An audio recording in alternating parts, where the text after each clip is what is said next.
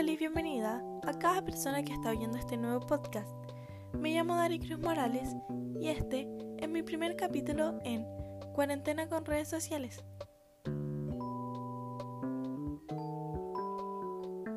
El nuevo virus no solo nos ha cambiado las rutinas y hábitos de vida, sino que el comportamiento en Internet y en las redes sociales también se ha visto afectado. Para empezar, debemos de saber qué son las redes sociales. Una red social es una estructura social compuesta por un conjunto de usuarios que están relacionados de acuerdo a algún criterio. Existen varias plataformas y les voy a explicar en qué consiste cada una de ellas, comenzando por Instagram. Instagram tiene como función principal poder compartir fotografías y videos con otros usuarios. Fue lanzada en el 2010. TikTok es para crear y compartir videos cortos. La aplicación permite a los usuarios crear videos musicales cortos de 3 a 15 segundos y videos largos de 30 a 60 segundos. Muchos de sus usuarios hacen videos de comedia, videos de actuación, tips de ejercicio, bailes, tips de alimentación, entre otras cosas. La aplicación fue lanzada en el 2016. Twitter es un servicio de microblogueo lanzado en el 2006. Facebook fue creada para poder mantener en contacto a personas y que estos pudieran compartir información, noticias y contenidos audiovisuales con sus propios amigos y familiares, lanzada en 2004. YouTube está dedicado a compartir videos. Presenta una variedad de clips de películas, programas de televisión y videos musicales, así como contenido amateur como videoblogs y YouTube Gaming. Snapchat es una aplicación de mensajería para teléfonos inteligentes con soporte multimedia de imagen, video y filtros para fotos de realidad aumentada, lanzada en 2011. WhatsApp Messenger es una aplicación de mensajería instantánea para teléfono inteligente, en la que se envían y reciben mensajes mediante Internet, así como imágenes, videos, audios, grabaciones de audios, entre otras cosas. La aplicación también sirve para hacer llamadas y videollamadas de grupo mediante Internet. La aplicación fue lanzada en el 2009. Son aproximadamente 8 horas las que pasa una persona frente a una pantalla cada día. 480 minutos en los que se refleja en un celular, computadora, tablet o televisor. De esos 480 minutos, al menos el 38% se invierten en realizar las redes sociales. En mi caso, en solo una semana 38 horas con 34 minutos han sido utilizados en redes sociales. Como sabemos, en Chile, desde hace aproximadamente 8 meses hemos estado en cuarentena y hemos notado cómo ha aumentado el uso de redes sociales. Esto es debido a que al estar en casa hemos tenido que ingeniárnosla buscando cosas que hacer. En marzo, hubo un 53% de aumento de publicaciones y la verdad, todos nos hemos entretenido viendo memes o videos para distraernos un poco de lo que está sucediendo a nivel mundial. De mi parte, hice una mini encuesta en mi Instagram, preguntando a 122 personas si creían que en cuarentena hubo un aumento del uso de redes sociales, donde el 96% contestó que sí lo creían así. Según el ranking creado por el portal de Yiminchu, la situación digital, internet y redes sociales en Chile en lo que va del 2020, basado en las métricas de reporte de la página Hootsuite, el uso de visitas a Instagram tiene un promedio de 13,7. YouTube cuenta con un índice de 10,7%. Facebook tiene una escala de 10,2%. Twitter posee un porcentaje de 9,1% y Google tiene un promedio de 8,4%. Y de acuerdo con el Consejo de Autorregulación y Ética Publicitaria de Chile, Chile lidera la región con un 72,7% de penetración de Internet e inversión publicitaria.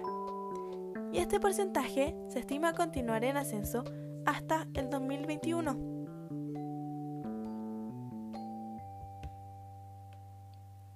A un clic de distancia y en menos de un segundo, los buscadores como Google ofrecen más de un millón de resultados a lo consultado por el consumidor.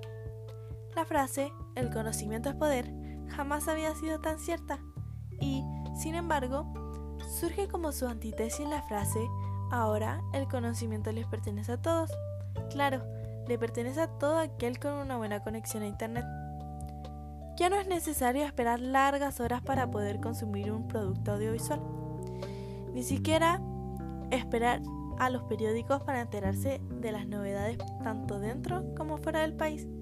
Y mejor aún, ya no es necesario esperar a algún familiar o amigo para poder comentar algo. Con un simple mensaje, tweet o publicación, podemos compartir todo aquello que nos resulta interesante. En el, mismo instante que algo sucede en un país, el resto del mundo se entera inmediatamente. El consumo de noticias en directo es lo que más se ha incrementado, en un 43%. Los usuarios señalan que dedican un 42% más a ver películas y series. Leer las noticias en Internet ha aumentado un 40%. Por el contrario, leer las noticias en prensa ha disminuido un 32%. Mandar mensajes de texto, chatear y usar mensajería instantánea ha aumentado un 34%. El contenido en video y el uso de redes sociales se ha incrementado un 33% durante la crisis del COVID-19. Los usuarios dedican a leer por internet personal y a jugar videojuegos un 27% y un 22% más respectivamente. El comprar por internet en los supermercados ha aumentado un 23% durante este periodo el tiempo que se dedica a trabajar ha disminuido en un 34%. Estas estadísticas fueron sacadas de la página de Hootsuite. Como vemos, ha habido un aumento del uso de redes sociales, y no solo de parte de adolescentes y adultos, sino que también de niños, donde se les ha regalado celulares a corta edad para entretenerse. Pero este es un grave error de parte de los padres, ya que no sabe lo que sus hijos pueden ver, debido a que no los controlan todo el tiempo.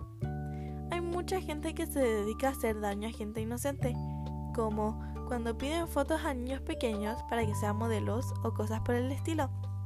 Y la verdad es que solamente tienen otra intención con esas fotografías.